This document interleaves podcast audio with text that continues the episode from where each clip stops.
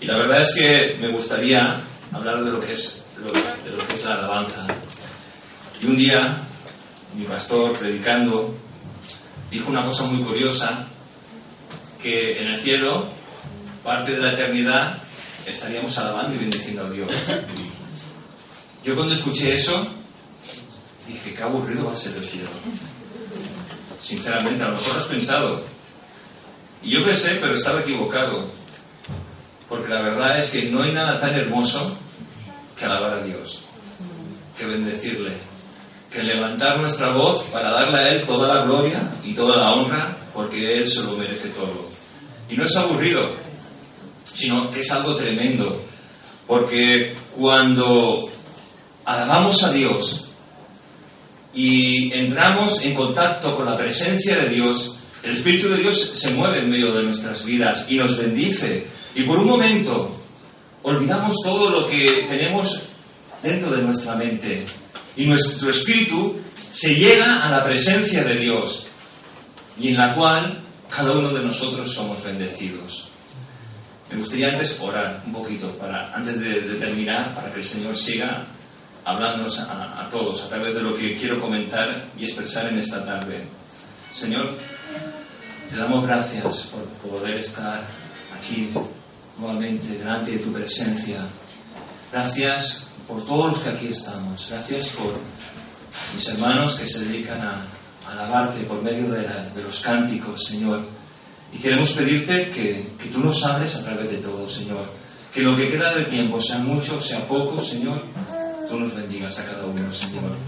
Y te damos gracias, Señor, por Israel, por cada miembro de este coro, Señor, gracias, gracias te damos, en el nombre que es sobre todo nombre, el nombre de Jesús. Amén.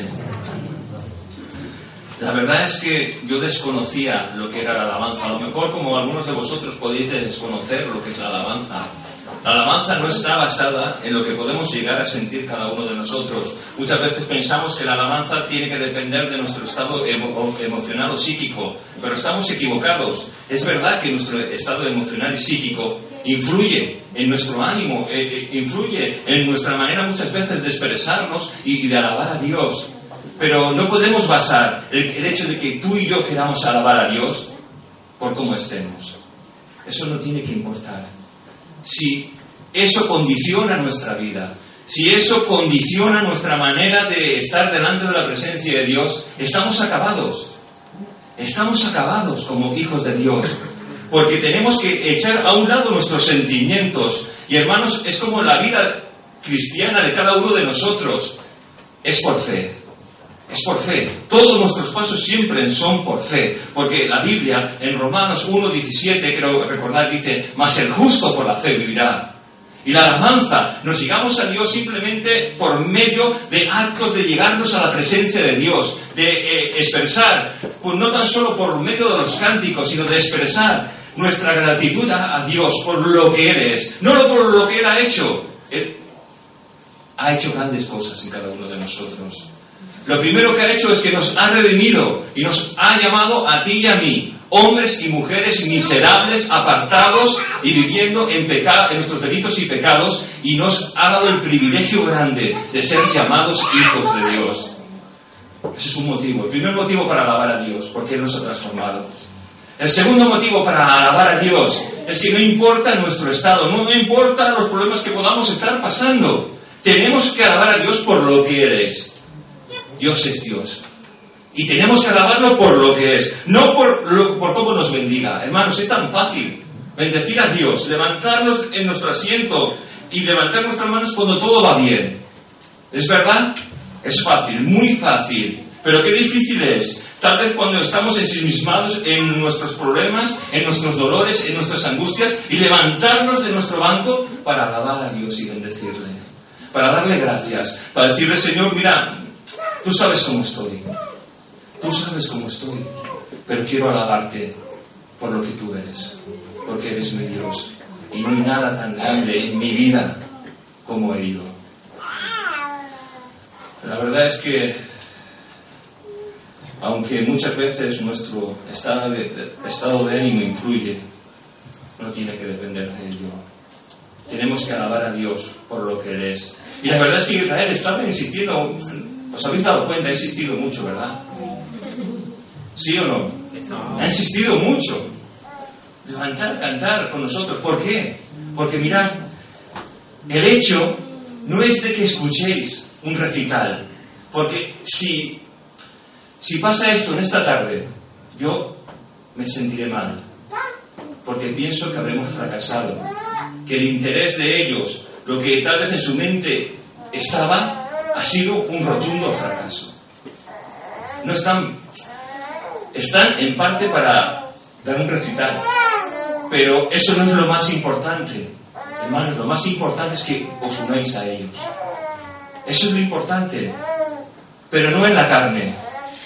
Porque muchas veces en nuestras iglesias hay carne. ¿Y sabéis lo que es la carne? Es las emociones que en un momento...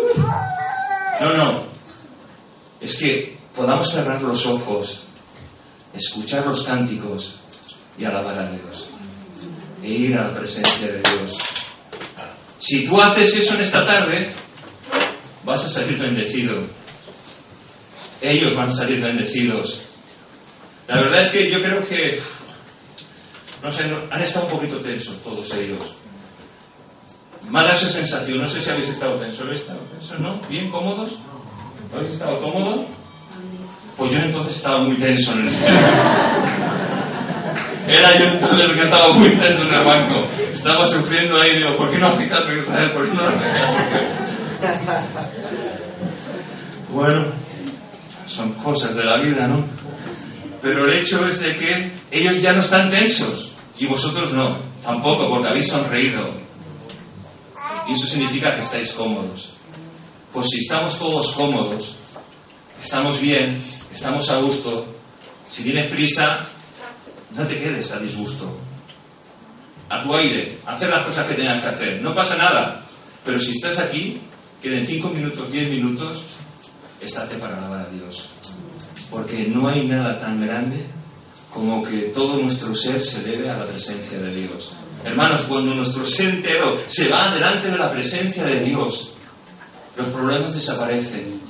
La paz de Dios inunda nuestras vidas.